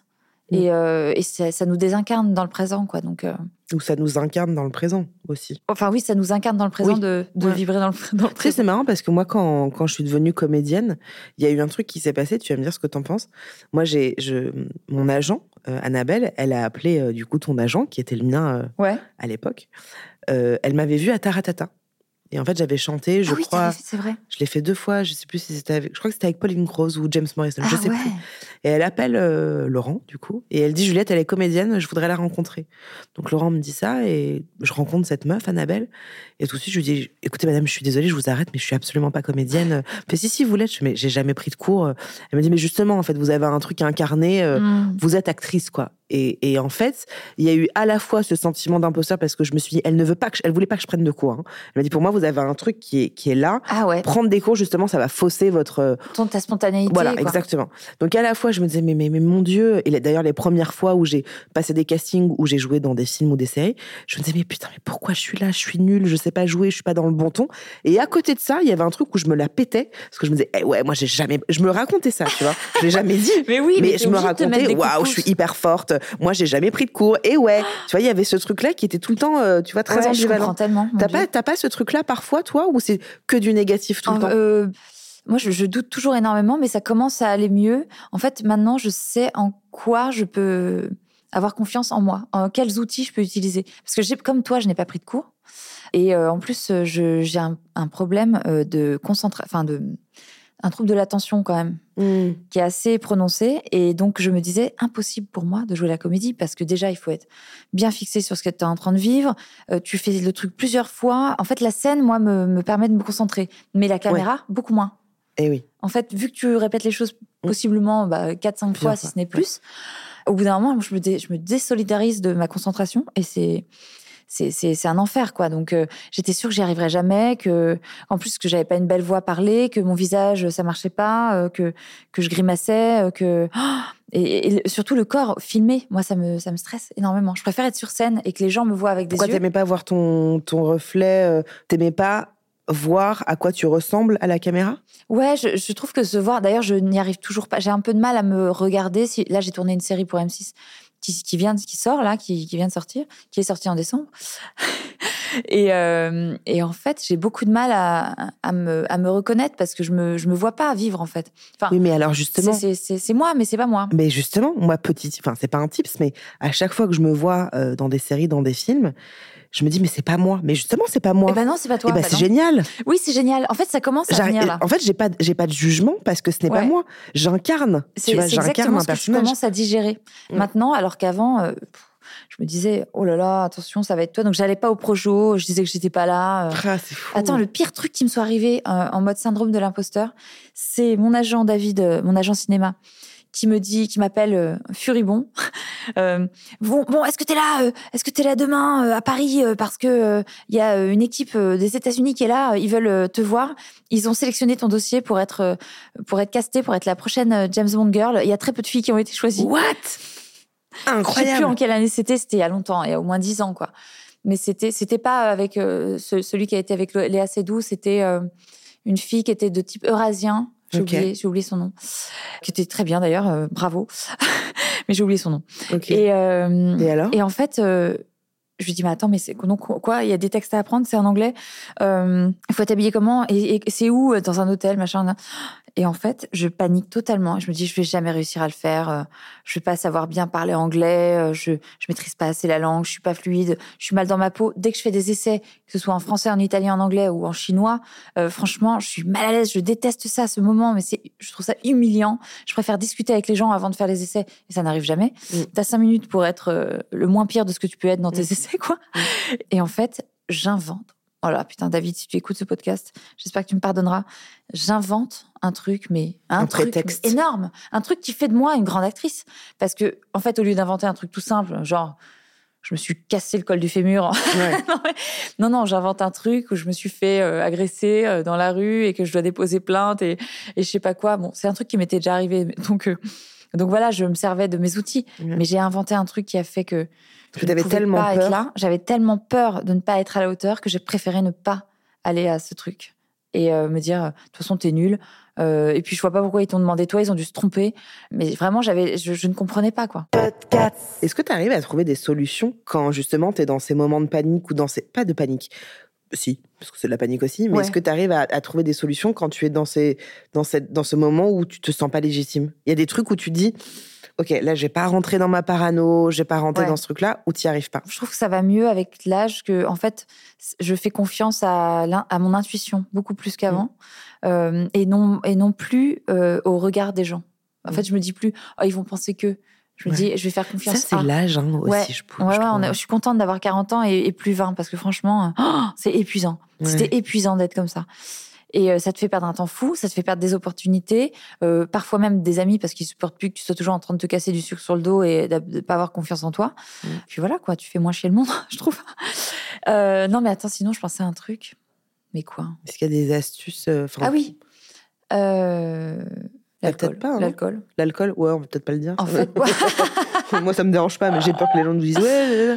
Non, mais il y a peut-être non, pas mais un je crois truc, vraiment euh, faire confiance à son intuition, à sa Ouais. spontanéité. En fait, je pense que c'est ce qui me, ce qui me sauve aussi dans le jeu, c'est que tout à coup, je, je vais me servir de aussi de qui je suis quoi euh, Mm. dans mon dans mon énergie. Hmm. En fait, faut faut surtout pas sortir de de qui on est, mais il faut se servir de ses outils pour. euh, mais je pense que tu arrives à le faire parce que maintenant tu as, tu te connais en tant qu'artiste depuis mieux, ouais. presque 20 ans. ouais, ouais. Mais, euh, faut mais aller à sa rencontre. faut aller à sa rencontre. Je suis complètement d'accord avec toi. Mais après, le truc du syndrome de l'imposteur, il y a quand même vachement de niveaux très différents. Il y a juste le niveau euh, et qui est, qui est déjà énorme et, et c'est pas facile de vivre avec ça. De je suis pas à la hauteur de ce travail-là ou je mérite pas assez. Et puis tu as d'autres gens comme tes parents et comme la, la, la mère de, de, mon, de mon mec qui s'excusent pour tout, mais qui s'excusent pour tout d'être là. Je veux pas venir, j'ai pas envie de vous déranger, machin, mais je suis là de. Mais mes un moment, un moment, elle est tombée. Elle est, elle est tombée dans son jardin. Elle. Et elle a dit, oh la honte, oh, bah, attendez, on, on a commencé à la relever. Oh non, mais c'est la honte, attendez, vous embêtez pas. Et ça nous rend malade, ça nous rend dingue. Nous, quand on va dîner à Noël euh, dans, dans ma famille, euh, euh, souvent c'est ma mère cuisine des trucs et elle dit Oh, bah c'est rien, c'est rien, j'ai tout acheté chez Lidl. Enfin, tu vois, en fait, c'est comme Tu, si. tu, dé- tu- Même par rapport à moi, je trouve ça gênant parce que, Ouais. évidemment, j'ai gagné un peu plus d'argent Mm. que si, si, si j'avais fait autre chose dans ma vie avec cette émission. Évidemment, bah, j'ai pu acheter un appart à Paris.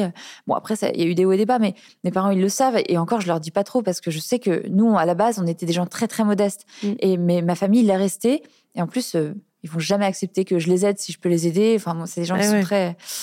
Et euh, ma mère, euh, si elle va préparer un, dîner, un truc de Noël ou un dîner, en fait, euh, ça me gêne parce que parce qu'elle va toujours faire une référence à son- au porte-monnaie en disant en gros en s'excusant de, euh, de de pas être comme moi en gros quoi. Je, je le sens comme ça moi je le prends comme une attaque alors que j'ai pas énormément de fric on n'en parle pas j'en parle pas. Euh, je vis comme je peux à Paris en étant en faisant mes choix en plus euh, je pourrais je pourrais je pourrais vendre des je sais pas, un, un sèche-cheveux Dyson. euh, D'ailleurs, j'en rêve, Dyson, si tu m'entends. J'ai un contact, je vais te le donner. Et le. Mon Dieu. non, mais je, tu je vois, elle dit toujours, euh, oui, c'est rien. Oh, c'est rien. Non, mais franchement, bah, le pain, euh, bon, c'est le pain de la boulangère à côté. Bon, il est pas toujours. euh, mais euh, bon. Est-ce qu'elle était J'ai comme pas ça de caviar. Est-ce qu'elle était comme ça avant que tu deviennes connue? Bah oui, elle c'est toujours un peu. Non. Je crois que c'est pire. Je crois que c'est ça, c'est ça, c'est un peu. Surtout quand on vient avec, euh, je sais pas, notre chérie ou euh, on a l'impression qu'ils sont jamais assez bien et que Mm. du coup, euh, euh, elle va. Ah, je dis du coup, tiens aussi. On le dit beaucoup. Et, On est nombreux à le dire. Et, euh, et voilà, elle va dire euh, bon voilà, j'ai acheté ça, bon c'est rien, j'espère que ça vous va. euh, euh, ah bah oui, le champagne, bon bah j'ai pris un champagne un peu bon, un peu bon marché, Mais, mais c'est pas suffisant. quoi. mais oh, nous ça nous va très bien d'être ensemble, quoi. Ouais, Franchement, complètement. bon. Tu parlais du chéri, justement. Est-ce que tu as déjà senti un peu ce syndrome-là dans tes relations amoureuses? Ah que je méritais pas d'être Que avec tu quelqu'un? méritais pas assez, que tu n'étais pas suffisamment quelque chose ou quelqu'un ou je ne sais quoi. Ah ouais, tout le temps. Ouais. En fait, j'ai senti que j'étais souvent trop, mais dans le négatif, et pas assez dans le positif. Et euh, Mm. tu sais quoi, ça m'a même mené, attention, euh, euh, je, je vais dans le dans le dans l'intimité sans, sans parler de mes relations vraiment à fond, mais Tu peux, tu fais je- comme tu veux.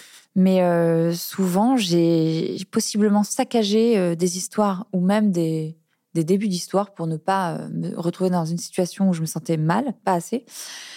Je, je, je- En fait, au début, je donne beaucoup. Au début, je, donnais beaucoup à une époque, parce que je crois que j'ai un peu changé.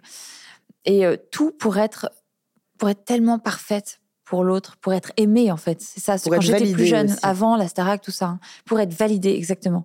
Beaucoup. Alors, vas-y. Alors, je, tout de suite, j'avais un espèce de laser, un scanner plutôt, euh, qui, qui scannait tous, tous les besoins de l'autre. Euh, donc, je suis très empathique. Donc, je, je saisis très vite euh, ce qu'il va falloir dire, pas dire, être, pas être. Pour t'adapter à l'autre. et pour m'adapter. Et je m'adaptais à la forme de l'autre, alors que ma forme, elle est quand même euh, intéressante et elle est, c'est une forme qui est très dense et qui est très intense. Donc souvent, j'ai dû me ré- rétrécir ma propre forme pour pour rentrer dans celle de l'autre. C'est, prétentieux peut-être de dire ça, mais bon, j'ai, compris, Ça compris tout ça en, tout. en travaillant. Oui. Et peut-être que ça aidera des gens, je ne sais pas. Et, euh, et, et donc au bout d'un moment, bah, au bout d'un moment, bah, tu peux tu peux pas parce que ton ta vraie forme, elle revient et ça, ça déborde, ça dégouline, ça explose les trucs. Et, euh, et tu, te mets, euh, tu te mets à saccager le truc parce que tu sais que ça va pas marcher, parce que tu ne seras jamais comme l'autre, euh, comme tu imagines que l'autre voudrait que tu sois. C'est là où est toute la nuance. ouais. Et, euh, et finalement, toi-même, même- tu es frustré. Ouais. Et donc, tu t'en vas, quoi. Tu te, pars, tu te barres en courant, tu saccages le truc. Et, euh, Parce que tu as l'impression que si tu te montres tel que tu es, Ouais. personne ne Exactement. Que ça ne. Que, oui, et surtout que si la relation dure un an et demi, deux ans, trois ans, au bout d'un certain temps, au bout d'un an, euh, mettons, bah, tu, tu ne peux pas lutter contre ta vraie nature. Donc l'autre va commencer à entreapercevoir qui tu es. Et euh, avec toutes tes failles, avec euh, tes lacunes, avec euh, tes sautes d'humeur, avec ta personnalité débordante, surtout si tu es une artiste, enfin, tu sais, tu sais de quoi je parle. Et en fait, tu, tu vas te dire, bah non, je suis trop ceci ou pas assez cela. il vaut mieux que je m'en aille parce que parce qu'en fait, je rentre plus dans dans, Mm. dans sa forme, quoi. Donc donc moi, ça m'est arrivé beaucoup plus jeune de de saccager le truc, quoi. De lui dire, mais non, laisse tomber, je suis pas assez, je suis pas assez pour toi, tu vas être malheureux, je me casse. Trouve-toi trouve, trouve-toi quelqu'un euh, qui qui te corresponde. C'est qui pas est moi. mieux que moi, quoi. Ouais, exactement. Est-ce que tu as l'impression parfois d'être euh, encore la petite fille de que tu étais avant euh, de cette petite fille, comme tu disais, pas très jolie, euh, qui voulait pas faire de vagues, etc. Ou alors tu sens que tu as un peu bougé? C'est marrant parce que je, je faisais quand même des vagues, hein, parce que j'a- j'avais un grand sens de l'humour. Ah. Comme j'avais pas un physique euh, que je trouvais avantageux, j'avais développé euh, autre chose. Donc euh, la poésie euh, et l'humour. Je me marrais, je faisais beaucoup rire euh, ma famille, je pense. Un pitre. Mais bon, c'est une autre histoire. Mais effectivement, je pense que on garde en nous la présence de cet enfant ou de cette adolescente. Euh, je pense que c'est quelque chose qui est très fort euh, imprimé en soi et qui, euh, d'ailleurs, qui communique avec la personne qu'on est, qu'on incarne maintenant. Et c'est, je pense que c'est utile qu'elle soit toujours là. On ne peut pas l'enterrer. Ouais. Euh, mais euh, en revanche, réussir à la, à la, Dompté ouais, à la, à la rassurer quoi, Mm. à lui dire euh, merci, bravo, pardon. ça, c'est encore assez compliqué pour moi. Je, j'y arrive parfois, je le touche du doigt, mais il y a encore du taf. Mhm. Mm. Et toi Oh, et moi? J'étais pas du tout branchée sur moi, j'étais complètement sur toi. Et moi quoi, du coup? Bah oui, du coup, toi, euh, tu, est-ce que tu es toujours euh, branché sur ta, ton, ton adolescente ou son- ton enfance? Je crois pas du tout. Et c'est ça qui est euh, justement moi qui me manque un peu. Enfin, je suis pareil que toi à plein de niveaux. J'ai occulté beaucoup de choses parce Mhm. que j'ai vécu euh, voilà des traumatismes, plein de trucs quoi. Et donc j'ai une mémoire du coup un peu nulle. Mais euh, C'est fou, hein, ce c'est très chiant. Mais ça se travaille hein, parce que je suis en train de le bosser en psy. Ah ouais, Et je vois que je me commence à me souvenir de certains trucs que je voyais pas il y a quelques temps. incroyable. Non mais c'est oui, c'est un gros taf. Ouais, c'est un, un gros travail, mais euh, non, je me sens assez éloignée euh, de moi petite. Et, et, euh, et ça Ah. me manque parce que justement, moi, j'étais euh, très insouciante, très naïve, très candide. Ah ouais. Et je suis plus trop ça. Et ça me manque, hein, parce que je vois que je suis devenue euh, très Oui, sérieuse. c'est ça, ouais, ouais. Je suis sérieuse, j'ai des problématiques d'adulte. tu vois, c'est- plus trop au- aussi rigolo et léger qu'avant. Hmm. Mais, mais par contre, ce sentiment de, de- de- du syndrome de l'impost- de l'imposteur, moi, moi, je le vis depuis petite. Hein. Ah ouais. Ah, vraiment, vraiment, depuis que je suis gamine. J'ai un demi-frère qui a 15 ans Ah de oui. plus que moi, à qui je ne parle plus maintenant, mais euh, en fait, même dans, à l'école, euh, j'étais toujours pas assez, jamais assez, jamais suffisante, jamais euh, tout ça. Et je le vis 19, encore. tu voulais avoir 20 quoi. Oh, bon, c'était plutôt, euh, j'avais 7 et j'avais envie d'avoir 9. c'était plutôt ça, mais en fait, c'était, je me comparais énormément, énormément aux gens. Et j'ai l'impression, ouais, ouais, c'est vraiment, euh, c'est, un truc qui est très compliqué. Bah, moi je aussi, pense en qu'il ne s'en va jamais vraiment. Non. Est-ce que tu Non. penses d'ailleurs que le syndrome de l'imposteur, on vit avec ça toute, toute sa vie? Ou alors on arrive à un moment à se détacher de ça? Je sais pas, mais euh, Est-ce que tu sens, toi, avec les Moi, années, que tu hein. arrives à, à te détacher un peu de ça Ou alors, au final, c'était. euh, y a- que c'était il y a 20 ans, mais finalement, tu es au 19 ans, même ouais. niveau. euh, Tu vois, de, de ce sentiment de pas d'être suffisant. je pense que j'ai quand même un peu évolué, mais euh, il y a il me reste quand même quelques, quelques miettes de ce, de ce sentiment-là, quoi. Mais même, tu vois, là, j'ai fait une série euh, pour M6. Bah, j'hallucinais qu'on qu'on veuille que je sois ce personnage, en fait, que, que ce soit acté, en fait. Bon, j'ai pas passé d'essai, mais j'ai rencontré le réalisateur, il m'a dit, bah, super, euh, on le fait. Et pendant 24 heures, j'étais pas sûre. J'ai demandé à mon agent de rappeler. Je dis, T'es- juste pour être sûre, parce que je... enfin, il m'a pas vu jouer, en fait. Donc, euh, pourquoi? Donc, je suis pas suffi- peut-être pas Est-ce qu'on est suffisamment sûr bonne. que je ou- peux le faire euh, Enfin, voilà. Et, euh, C'est terrible Je pense parce- que ça reste quand même... Et ce truc de comparaison, pour moi, c'est un, une des clés.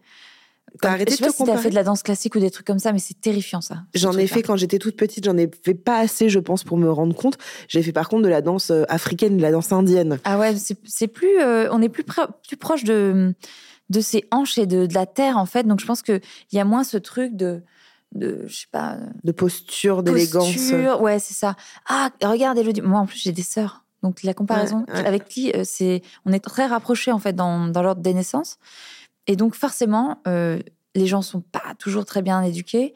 Et la comparaison entre sœurs, c'est, euh, ça a été un fléau pour moi. Et tu te compares encore beaucoup aux autres maintenant ou moins? Hum, En fait, je pense que je le fais peut-être sans m'en rendre compte, mais euh, je crois que ça va beaucoup mieux. hein. Ça va beaucoup mieux. Ouais. Je pense qu'on le fait dans des moments où on doute énormément de soi, euh, où on se sent pas très bien dans sa peau, où je sais pas, on est on est un peu en faiblesse, en fragilité. euh, je sais pas, on a été un peu malade, euh, on a on se sent pas hyper bien dans, dans- ouais dans son corps ou je ne sais quoi. Là, ça peut revenir, ou alors dans ce qu'on a fait. euh, on n'est pas très fier de soi, Mm. euh, on a accepté un contrat qu'on n'avait pas envie d'accepter. Donc, tu vois, Mm. quand, quand tu es un peu à côté de toi, justement, que tu pas incarné, tu peux retomber dans, ce, dans cette espèce de- de- d'exercice de, comparaison. euh, Mm. Ah bah tiens, bah oui, elle chante mieux que moi. Bah, pourquoi? Ah oui, bah, je comprends pourquoi ils avaient pensé à elle avant moi. Et, et euh, bah, moi, finalement, je suis la roue secours. Et, et euh, ça, peut, ça peut revenir. Mais comme maintenant, j'ai quand même pas mal travaillé sur l'incarnation euh, ici et maintenant. Et, et euh, puis voilà, de toute façon, on n'a on a qu'une vie, on n'a qu'un un corps. euh, et, et on n'a qu'une seule, euh, un seul chemin euh, qui, à mon avis, est déjà tout tracé. Moi, je crois pas au hasard Ah, ni à la chance. ça, toi? Ouais.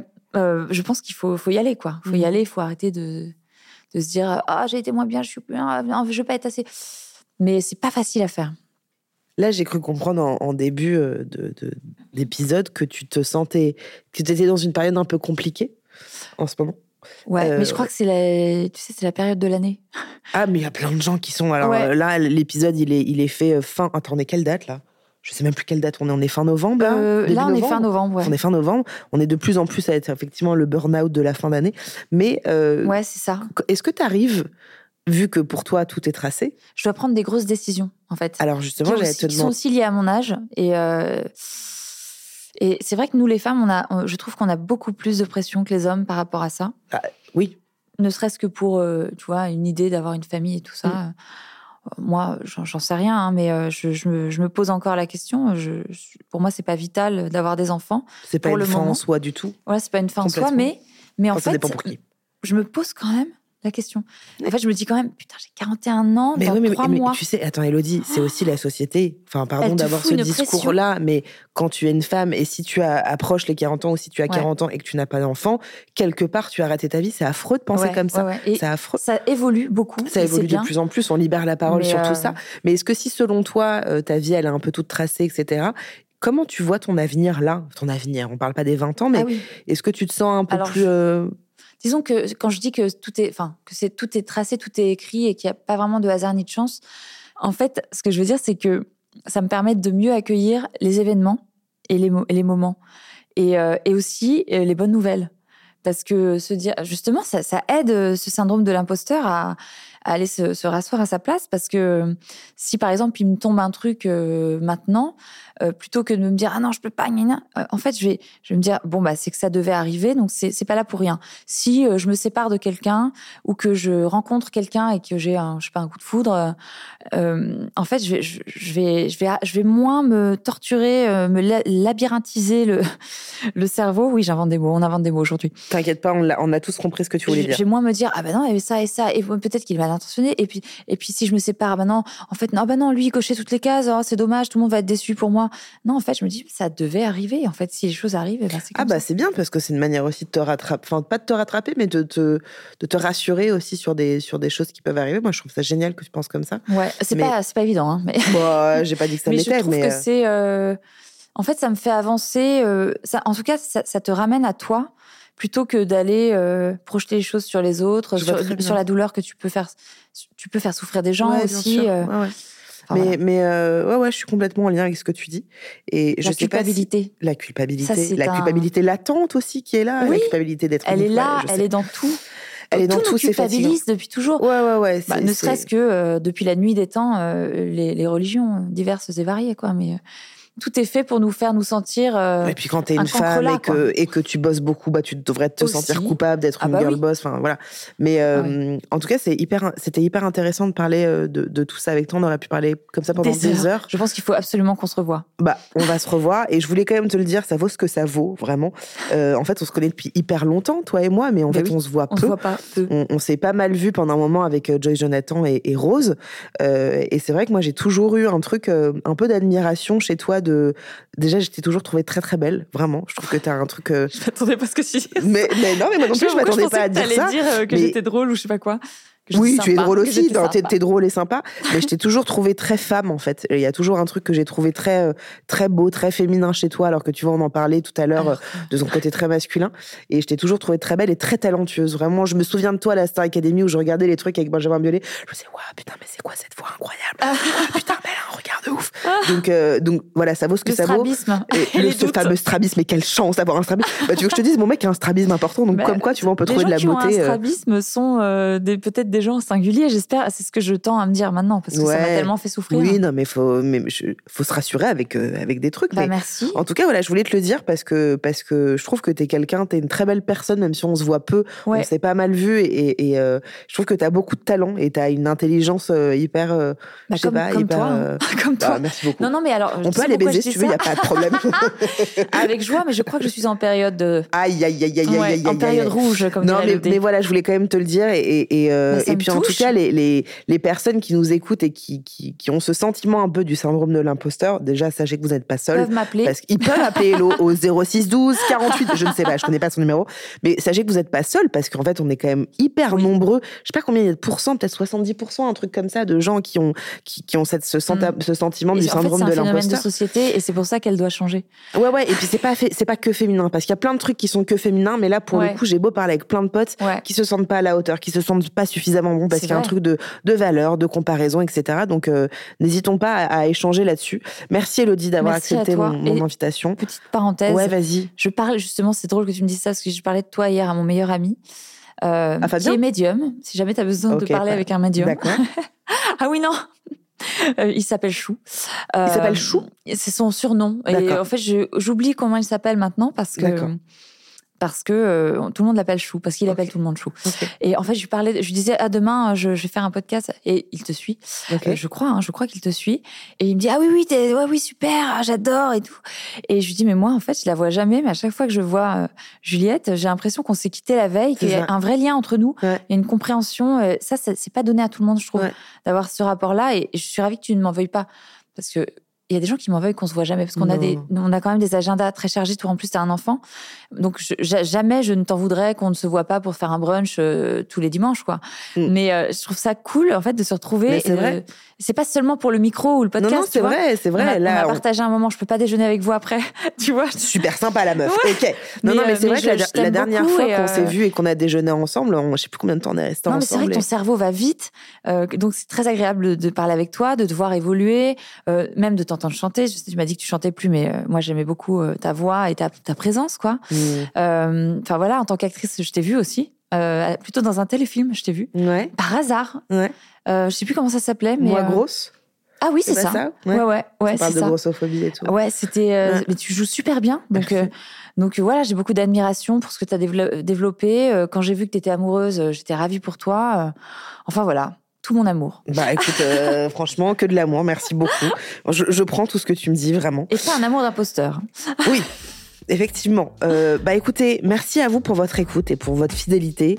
Je vous le redis, pensez à vous à vous abonner au podcast, à mettre une petite étoile, un petit commentaire, un petit truc, ça fait toujours plaisir. Vous pouvez aussi me suivre sur Insta et sur Twitch. Je vous souhaite et je te souhaite, Elodie, euh, de très belles fêtes de Noël et je vous dis euh, à la semaine prochaine, même studio, même micro pour le dernier épisode de la saison. Je vous embrasse et je t'embrasse très fort. Ciao. Bisous. Podcast. Podcast.